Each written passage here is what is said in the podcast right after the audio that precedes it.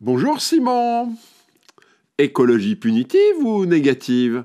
Cette semaine, j'apprends que je dois réduire ma consommation de viande de moitié si je veux aider le gouvernement à réaliser ses objectifs climatiques et ainsi sauver la planète. Heureusement, c'est le carême, mais que deviendrai-je après Pâques? La semaine précédente, à l'occasion de la Saint-Valentin, je découvre qu'il ne faut pas acheter de roses, et d'ailleurs, certains fleuristes militants et conscients qui veulent sauver la planète n'en vendent plus. En effet, elles viennent de l'hémisphère sud, et leur bilan carbone est désastreux. Les amoureux se consoleront avec Jonquille, Personnage et Jacinthe. Déjà, à l'occasion de Noël et de ses cadeaux, les journaux m'invitaient avec beaucoup d'exemples précis à faire attention au bilan carbone de mes achats.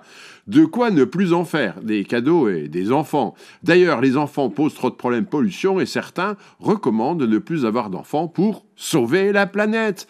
Les couches jetables, quel bilan négatif en matière d'environnement. Retour aux couches lavables.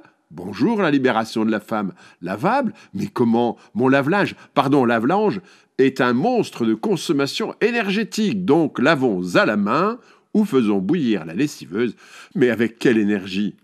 Je suis donc terrorisé depuis de nombreuses années, évidant la peur de l'apocalypse climatique sans cesse annoncée, dont je suis bien sûr responsable et coupable. Si je fais du feu dans ma cheminée, je suis nuisible. Si je roule en voiture, je suis un assassin. Prendre l'avion, je pratique le génocide. On me recommande de limiter mes pièces jointes dans mes mails pour sauver la planète, et même d'éviter de me servir de mon ordinateur et de mon portable, coupable d'être énergivore.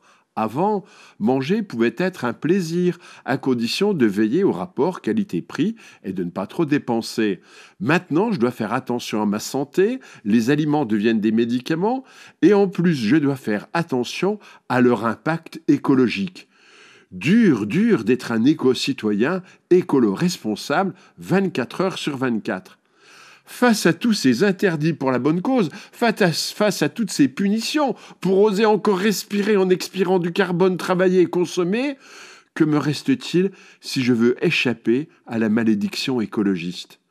Prier, lire de vieux livres, à la lumière du jour, grignoter quelques légumes bio de mon jardin, vive le carême permanent, c'est le salut.